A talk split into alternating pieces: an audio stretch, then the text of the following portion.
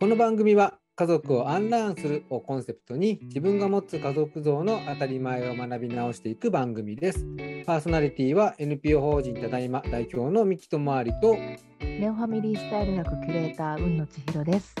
はいじゃあ今回もちいさんよろしくお願いします。はい、ミキさんよろしくお願いします。さあということで、えー今回はね前回から引き続き、えー、アツの夫婦関係学ラジオパーソナリティのアツさんにお話を聞いていきたいと思います。アツさんよろしくお願いします。よろしくお願いします。はい。でね前回ちょうどあの夫婦は所詮他人であるっていう あのパワーえらいこと言ってしまったなって思って、ちょっと今はあわってしました。慌てしますよね。はいっていうところなんですが、じゃあちょっとね、そこら辺の話からまた、あの、夫婦のね、関係って変わっていくよねっていう話を引き続きしていきたいと思うんですが、そうこのね、あの、夫婦は所詮他人であるっていうのは、あの、うちのね、あの、妻が、あの、小さに言った、えー名言であるっていうところで、まあ僕も当然言われてるんですけども、これは妻からもはい。ちなみに、ちいさんはどんな流れでこの話を聞いたんですか？えーっとですね。でもいずれも何か家族にまつわるパートナーシップに関連する話から、まあ言わなきゃわからないよねっていう話をしていて、そうだよね。夫婦は所詮他人だもんね。お互いの考えてることってやっぱり言わないとわからないもんね。みたいな。あの本当にこう何気ない雑談の中で話をしていたと思うんですけれど、いやでも間違いなくそれ具体的なエピソードあるでしょっていう言い方だったのは 間違いなく、うん。はい、多分それ要所要所にあの三木家の中でのパートナーシップの中であの出てきているところなのではないかななんていうのは思っていたんですけど。うん、いやそうですね。まさにそうであの僕もこれは妻からあの再三言われている。本人に再三言われるっていうのもなかなかあれですけどはい。でもそうなんですよね。あの、まあ、最も身近な他人であるっていうのがあの僕たちのその夫婦の関係性の、えー捉え方みたいなところ。だからだから身近であるっていうことはもちろん大前提にしつつとはいえ他人だよねっていうことはやっぱり常にお互い意識し合うっていうのをすごく大事にはしています。そうでないと分かってくれて当然とかそのなんでこれが分かんないんだとかこんなの当たり前じゃないかとか今までの言動を見てたらこうなるのなんてこう言うまでもないじゃないかみたいなことっていうのがどうしても出てきちゃうの。で妻にはあんまりそういう傾向なかったんです僕にその傾向が超強かったんですね。言わなくても分かるだろうって言うまでもないよね。奥さんに対して。うんそうだからあのーなんていうんだろうな。僕が生まれ育った環境っていうのもそこに近かったですしそれこそね淳さんとのああのラジオの中でも話したし、そうですね。このこのポッドキャストでも、えー、と初初めの方のエピソードでそういう話もしたんですけど、っていうのもあるしあとはその僕ずっと職人さんと一緒に仕事をしていたのでやっぱこう、うん職人さんってこう見て学べ盗めみたいなのがすごい多くてういちいち口にすると超怒られたんですよ ね。そっか。そうなんですよ察してなんぼだと。察せないやつなんて話になんねえみたいな感じの中で、うんなるほど。家庭環境もそんな環境なのに、社会人になってもそんな環境だったもんだから、もうそれが自分の中でデフォルトで、そしたら全くそうじゃない妻と付き合って結婚することになった時に、言わなきゃわかんねえんだっていう、うん。うんだって私たち他人同士ですからねっていうことを言われた時に、うんおっしゃる通りだというふうにはやっぱりね、すごい思った。うん。ですよね。でそれこそあの前回のトークの中であのちいさんも言ってたんですけどこう異文化ですよね夫婦って。はい、本当に。そう。でここれがすごい大事だなっていうのはすごく思っていて距離が近くなって関係が近くなればなるほどなぜか同じ背景を持った者同士であるっていううん誤解を抱くその一緒になったことで同じ背景は増えてはいくんだがそれまでの築いてきた背景っていうのは全く違うのでそれこそ宇宙人同士で一緒にいるぐらいのつもりでいないとうん。相手を理解する気持ちっていうのがなかなかこう芽生えにくいのかなっていうのはちょっと感じたところなんですよね。うん。うん、確かにそのなんだなんですかねよくあの夫婦関係の相談でよく聞いたのがあの夫婦はその夫婦は他人だからっていう言葉を別の意味で使う方が結構いて夫婦は他人だから分かり合えないのよ。だからもう私たちこれでいいじゃないっていうあケースが結構あって。ー分かり合うことを諦めちゃうそうなんですよ。分かり合えるわけないじゃない。なぜなら他人だから。うん。だから距離空けましょうと距離空けて別々にふ家族の中で別々に生活すべきでしょ？他人だからさっていうふうに捉える人が結構いて、うん。いや違うんだけどなって思うことは結構あったんですよね、違うふうに捉えるんだなっていうのがあって。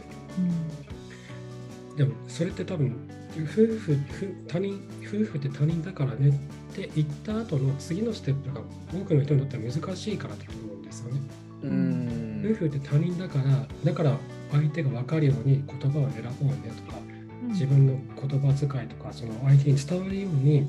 ちゃんと考えながら話そうねとか自分の気持ちをちゃんと相手に伝えようねっていうステップが多くの人にとっては難しくてもしくは知らないのか周りにそういう人がいないのか。でそこで止まってるケースが多くてなんかもったいないなっていうのが結構多かったですね。うんうんなうんるほど難しいんですうね。ん、難しい。そうですね。そうどうしても相手に期待しちゃう人が多いんですよね。うん。えっと、自分のことを分かってほしい。ってうん。でなぜあなたは私と同じような考え方をしないのか。っていうふうに思ってる人が多いんです。よ。口にそう明らかにそう口にする人はそこまでいないんですけどはい。けど話を聞いていると明らかにそう思ってるんですよ。うん。男も女もですけど、なぜあなたは私と同じ考え方をしないのか。なぜそんなふうに考えるのか。おかしいだろお前は間違ってる。私は正しい。っていうふうに思ってる人がすごく多くてうん。話し合いが進まないし話し合いが進まないから親密性の土台も築けない。っていうのになってる人多いですね。でもう怒りの感情が出てきちゃって分かってくれないっていう悲しみの気持ちがその一時感情が怒りという二次感情に反転されてしまってうん。ネガティブな怒りの感情がループし続けるっていうのが多かったですね。あうんなんかあのーそう今ここまでの話を聞いててーうん。思ったんですけど多分えっ、と僕とかあのちいさんのうん。お家のなんて言うんだろうな、えー、と関係の作り方うん。枠組みっていうのかな、みたいなものと多分あつさんのあつさんご夫婦とかの、うんうん。えっ、と関係の作り方ってうん枠組みがなんか少し違うような気がしていてで、なはい。何を感じたかっていうとそのあつさんの、えー、とお話を聞いてるとやっぱりそのやっぱり自分の愛情がどっか失われてしまったんじゃないかっていうところからやっぱ課題感を感じてそれを、その僕にはあつさんの前回の話って愛情を取り戻していく話に聞こえたんですよ。その形は違う、変わった愛情その失われたというよりは、えー変わった愛情っていうものを取り戻していくっていう話に聞こえた。でもうんだからそのどっちかっていうとその感情ドリブンというか愛情ドリブンというか、みたいな話だったような気がするんです。うんただ例えばちいさんの話を聞いた時にもちろん愛情や感情はあるんだけれども、うん。えーそれよりもその関係ドリブンというか確かに。お互いの関係性ですよね。その確かに。ドライな言い方すると契約関係をいかに履行していくかみたいな。はい。ドライですけどもちろはいんそこの契約の中にはお互いの愛情とか感情とかもそうですね。つつも、うん。なんていうのかなそのもうちょっと枠組みをかっちりしてるような感じがすする。僕もど我が家もどちらかというと感情というよりは関係ドリブンなうん。感じなんですよね。だから、うん。その関係ドリブンの場合ってその比較的分かりやすいじゃないですか。そこを夫婦で握れるっていうことは、確かに。そのこういう対話をしましょう。こういうことを確認し合いましょうここは伝え合いましょうみたいなことを、うん。要は左脳で考えてうん。伝え合える部分があうん。る。でも、うん。感情ドリブンになると左脳でそういう話をした時にいやそういうことじゃないだろうみたいなことになんかなりそうなうん。気がしたというか、うん。うん。やっぱそこの関係性の作り方うん。みたいなものが、うんあのそれこそ異文化ぐらいだいぶ違うんじゃなかろうか。うん。うん確かいうような気はしたんですよね。う。うん。うん。あと私今先ほどあつさんのその、はい。私のこと分かってくれないんだっていううんうん。その分かり合うってうん。分かり合ってもらえてるとな。思うんだっていうのにうん。ちょっとすいません、うん。びっくりしていて、ああはいはないなぜかというと、うん。あの分かり合ってもらおうって思ったことがあんまりないんですね、うん。私。自分の気持ちを分かってもらおう。えっとそうですね。私のなぜなら私も自分のことを100%理解していないっていう前提にいつも立っていてですね。なのはいで自分でさえ多分38%ぐらいしか分かっていないのに 夫が私のこと100%分かるなんてまず土台無理だって思っています。何がわかるんだと。そう分かるじゃんって言ってくれるなって思いますし。うん。でそれはなんか全ての人にそう言える。私の子供にも私の親にも一緒に働いてるメンバーにもうん。私のことを100%分かろうっていうことは無理。うん。で私もあなたのことを100%分かろうなんていうことは無理。だから関係性を作ろうっていつも思っちゃうんです。うん。なんかうん。なのですごくそこまで100%の理解を互いにできないからだからどこで私たちは手をつなげるんだろう。どこでその理解、お互いの相互理解が深められるんだろう。何かそれが同じ体験なのか同じ職場なのか、うん。同じ仕事なのか同じ屋根の下なのかわかんないですけど、うん。なんかむしろそれで関係が作れないってなったらやっぱりうん。一緒にいない方がいいんだよなってなっちゃうっていうん。う感じがすごくしていて。ななのですごく今、うん。衝撃を受けてました。そ そっか分かってほしいっていう感情があるんだっていうのが、そうは多分はってそう気がつきました。なんか寂しいとか辛いとかっていう感情を分かってほしいって思ってる人が多いですね。な例えばなんだろうな女性だったら、えーとはい。子供が生まれたばっかりの時に育児がすごい大変ででもあなたは全然家に帰ってこなかった。私は大変な気持ちあの時も寂しい気持ちたった一人で子供とたった二人であのなんか無人島でも取り残されたような社会からスパーンって切り離され切り離されたようなあの寂しさをなんで分かってくれないの？受け止めてくれないの？私は私の寂しさをなぜあなたは分かってくれないの？っうん。ていう思いだったり男性だったら、えっと、セックスをずっと断られ続けてきて、えっと、こうもう愛されてないみたいなふうにこう思ってしまうと。でその寂しさをなぜ分かってくれないんだ？っていう気持ちだったりとかっていうのがなるほどある。でさっきの関係ドリブン感情ドリブンのお話を聞いててうん思ったのは、えっとかか関係ドリブンで動ける人っていうのは自己効力感が高い人が多いのかなって思ったんですよ。自己効力感？はい、うん自分が自分であること、自分に自信を持てる、自分で自分に思いやりを持てる、うんえっと自分のことを大切にできるといった感度が高いと、他者に対してそれを求める必要ってあんまりないですよね。なるほど。で自分の中でそれを充足できるから、そうそうそう他者からの承認じゃなくても、自分ってこう立っていられるから。だけど、うんうん感情ドリブンな人たちの多くは、おそらくですけど、えっと、自分に対する自信とか自尊心とかが低い傾向にあって、うんこのままだとこうふにゃってこう倒れちゃうんですね。ふにゃってこう倒れちゃう。うんだけどそこで自分の辛さとか寂しさとかっていうのを受け止めてもらえるとその思いやりが心の中で充足されて立っていられるっていうふうになりやすいのかなって思ったんです。でさらに言うとうん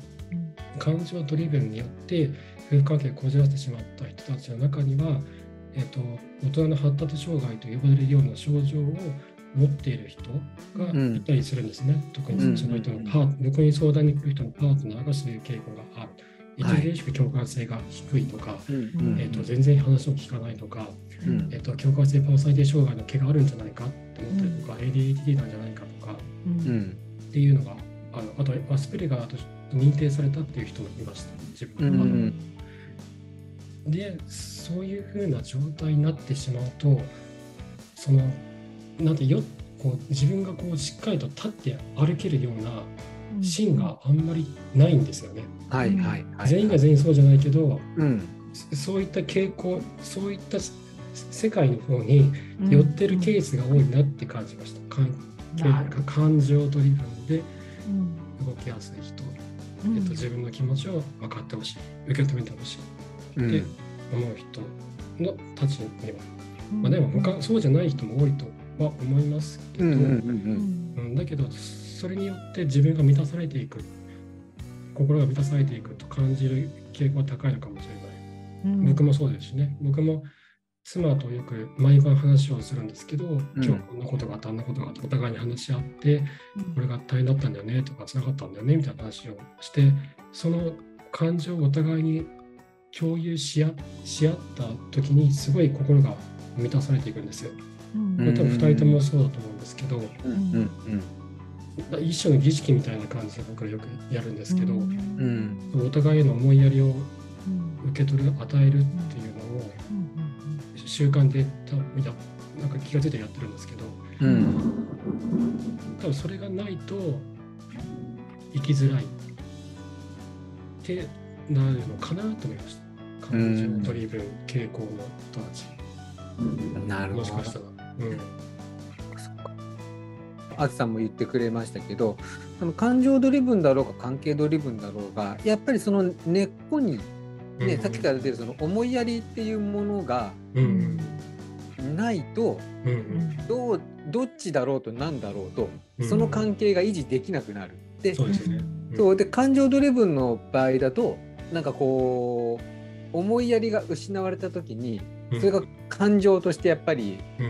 うん、なんでだみたいな風になると思うし、関係ドリブンの人たちっていうのは割と何て言うんだろうな。失われましたねと。思いやりが失われましたねと。もうはっきり分かりますと。思いやりがないのが分かりますと。じゃあこれからどうしましょうかみたいな話になっていくような気がするけど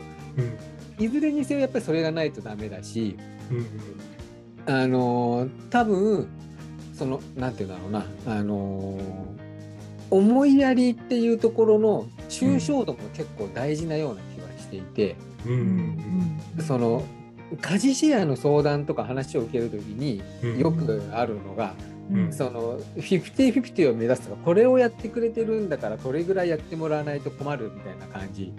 で、うん、その公平性をすごくねロジカルに保とうとする人たちっているんですけど、うん、やっぱうまくいかないんですよね。だって無理なので、そんな的確にフェアにするなんていうのは。でやっぱそこの根底にあるのはなんかこれをやってくれたんだからあのやっぱりこれを返してあげたいだったりとか、うん、こういう時にその本当は相手がやることなんだけど、うん、あの相手がすごく疲れてそうだから、うん、これはその今回はこっちの方でやってあげようみたいな、思いやりの部分ですよねそこが、うんうん、そうですねそうですね。それが失われた途端に家事シェアもうまくいかなくなるし、家事シェアってね夫婦関係の一つでしかないので、やっぱ夫婦関係が崩れていくきっかけにもなるっていうのはあるなっていうのはすごいね感じましたね。うん、うん。そう。そう思いやりね思いやりを持てない人もいるじゃないですか。で夫婦関係こじらせてしまうと夫に対して思いやりを持てない、妻に対して思いやりを持てない。で共感性が失われていって、どんだけパートナーが傷つこうがどうでもいいって思うようになる人もいるんですよ。うんあ言いますよね。そうで平気で婚外恋愛したりとか傷つける言葉を言ったりとかする。うん、で僕これであそのなんだろういい方法を最近一つ見つけてもうすごい考えるって。うんうん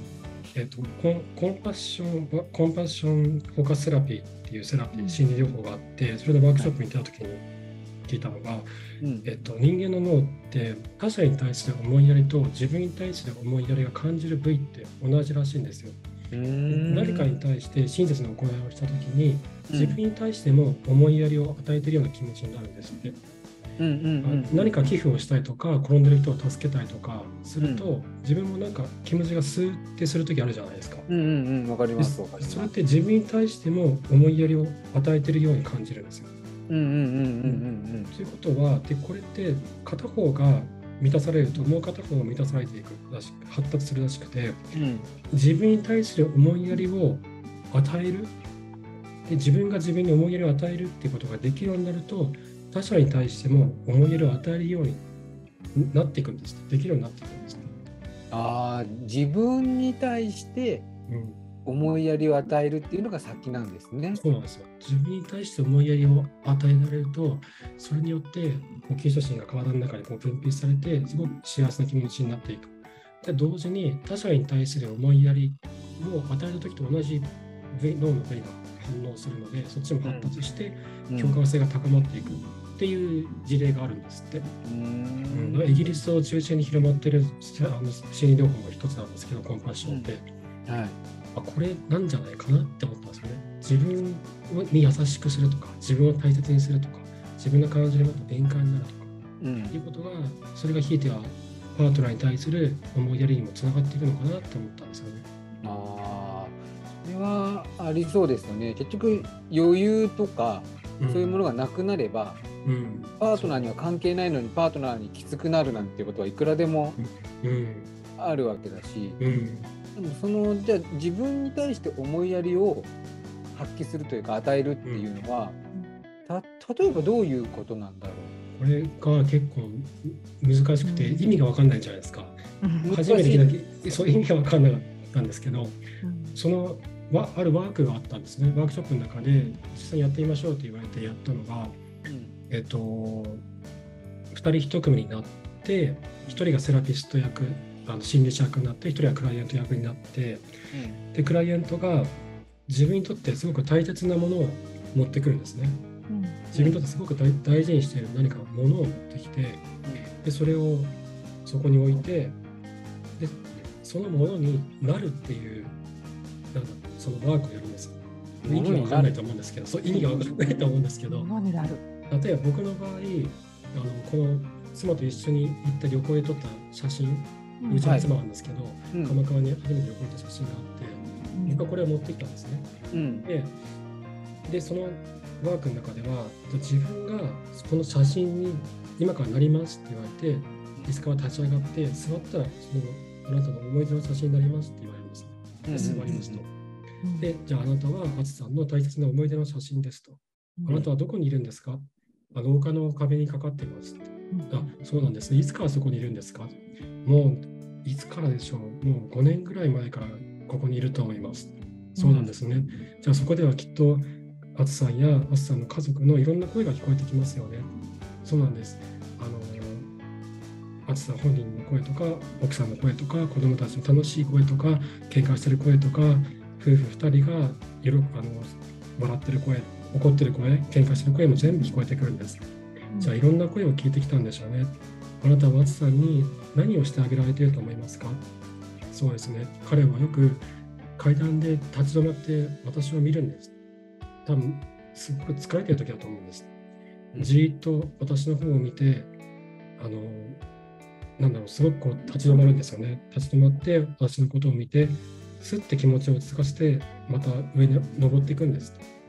で、多分私は暑さに対して、なんだろう、心のその癒しとか日々の疲れとかっていうのを取ってあげてるんじゃないかなと思います。っていうようなワークをやるんです、うん、で最後に「ジャスさんに何か伝えたいことはありますか?」って言われるんですね、うん、はい。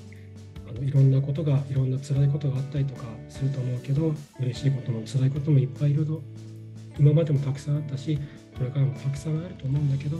大丈夫だからねあなたはあなたのままで大丈夫だからね。きっとうまくいくからって伝えてあげたいです、うんってやるんですね。でそれでワークを終えてじゃあ立ち上がってください。であなたは元に戻ります。っていうのをやるんです。はい、でこれをするとその時すごい涙が止まらなくなってででななぜかっていうとすごい見えるんですよね。その壁に僕はかかっていて僕を見つめていて。でで向こうからそう。この写真である僕のことを見ている僕がいるんですよ。うんうんうん、でその写真である僕は僕に対して思いやりを与えている、うん、写真から僕たち思いやりを与えている。でそこにいる僕もまた僕自身なので思いやりを受け取ってるんですよ。うん、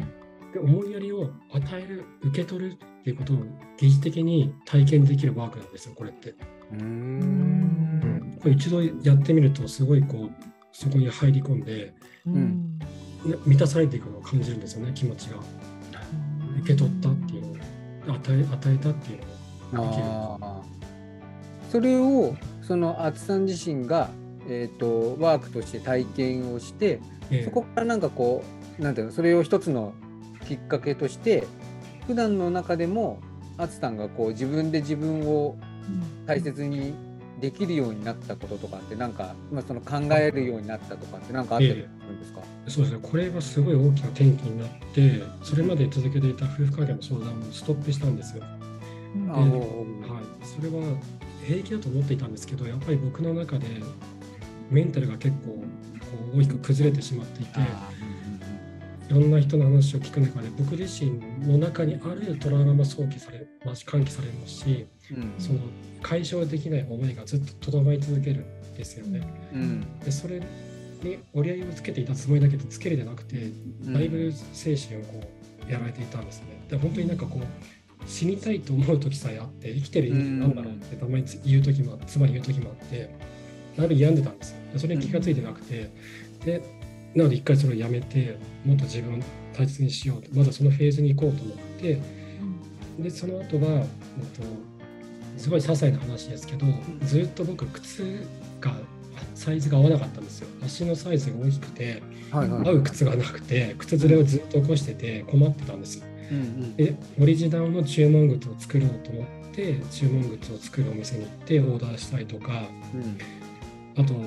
もう仕事から仕事が終わったらもうすぐ飛ぶように家に帰ってたんですけど、うん、ちょっと気持ちを落ち着かせてなんか飲み物を1個買って飲みながら帰ろうかなとか、うん、気持ちに余裕を持たせようとかっていう変化は結構起こってきましたね。ああ、そっかそっか。あとワークの中でやった腹式呼吸を取り入れたりとかはしてますね。はいはいはいはい、はい。ああ、そうか。だからやっぱりその夫婦のご相談を受けたりとか聞いたりとかしてることで、うん、知らず知らずのうちに、まあ、自分の中にやっぱりこうダメージがあったりとか、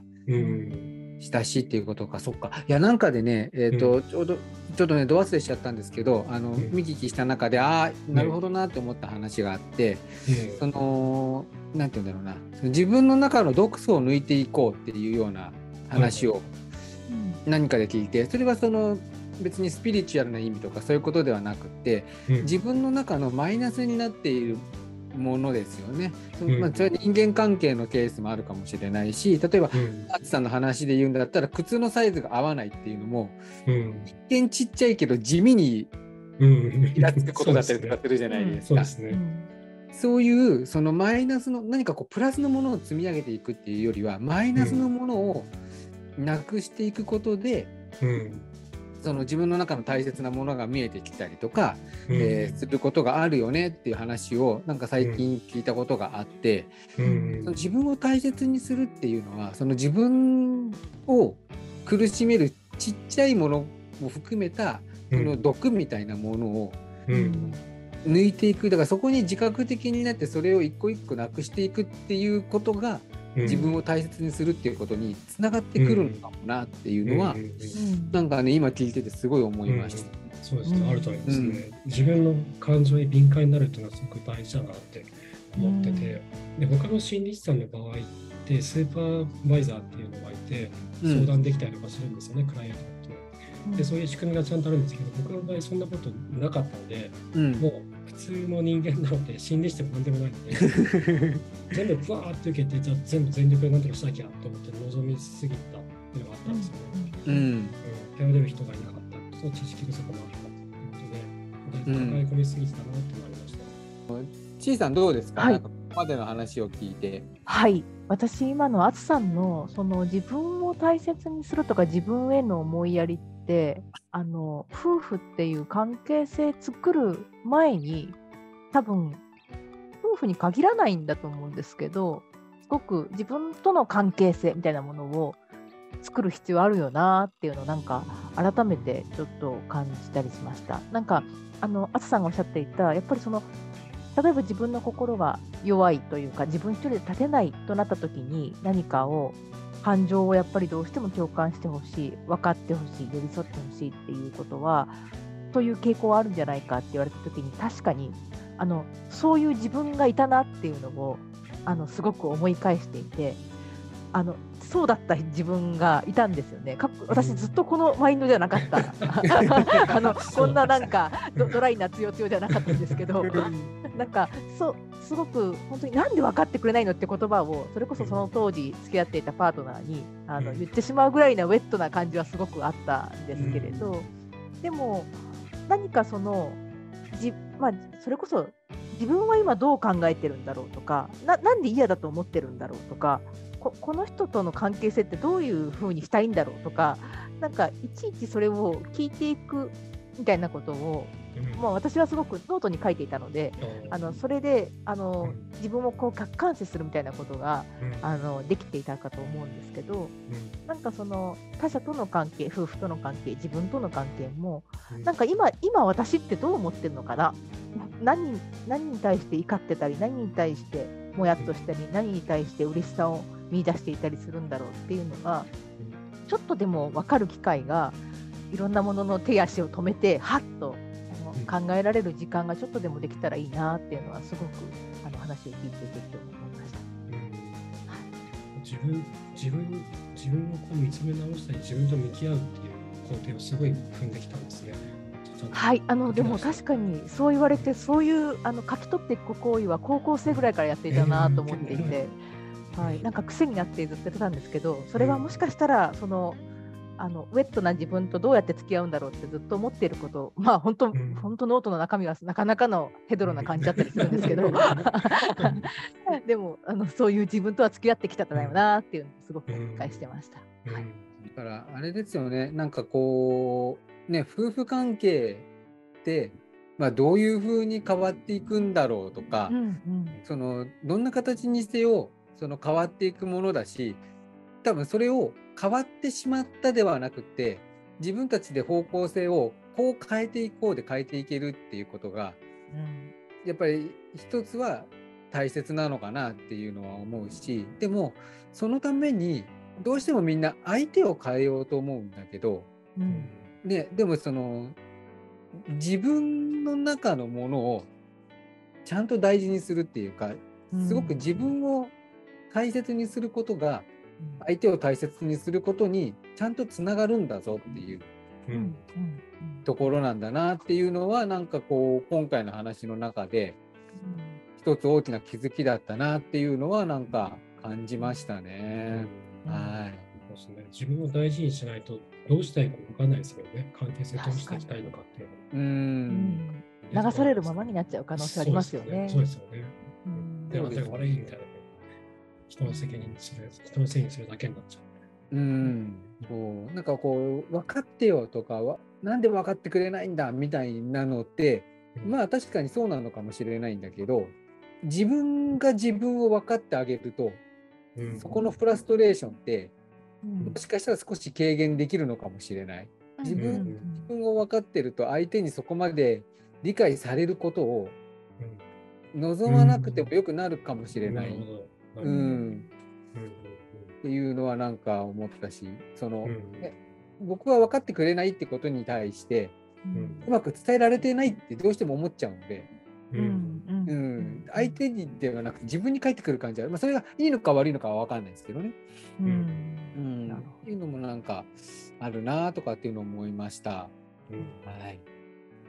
さあということでそろそろいいお時間にも、えー、なりましたので、えー、ここで一旦ね、後半戦も締めていきたいなと思いますが、なんかこうね、ここまでいろいろと2話にわたって話をしていったんですけど、最後、松さんの方からなんかこう今回話してね、感じたこととかっていうのがあれば、ぜひお聞かせいただいていきたいなと思います。はい。はい、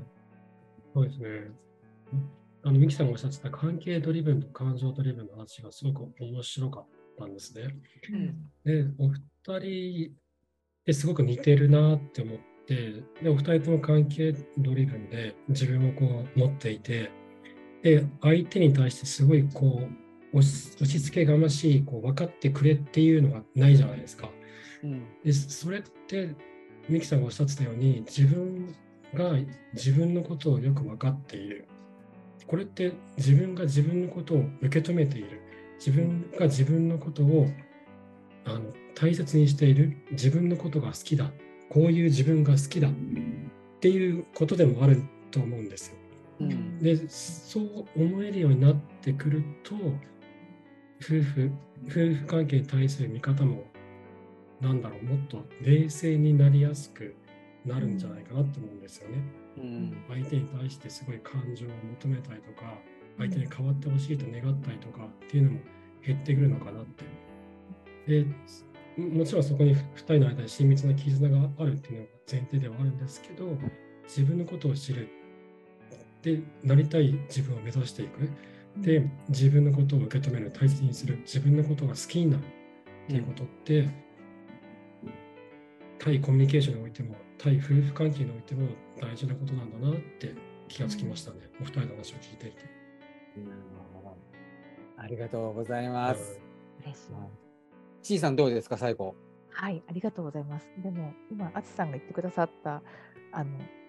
確かに自分のことを知る努力はしてるかもなってすごく思いました。自分のことがよくわからないなとは思っているので、なのですごくそれは感じていたりするんですけど、なんか関係性、そうですね、なんか関係性作る、それは自分との関係性も作るっていうのも入ってくる、うん内包されるんだよなっていうのをなんか改めて感じました。はい、ありがとうございますありがとうございます。はい。ということで、えー今日はね、あのー、アツの夫婦関係学ラジオパーソナリティのアツさんにお越しいただきました。ありがとうございました。ありがとうございましたありがとうございました。楽しかったです。ありがとうございましたありがとうござ。います。ありがとうございます。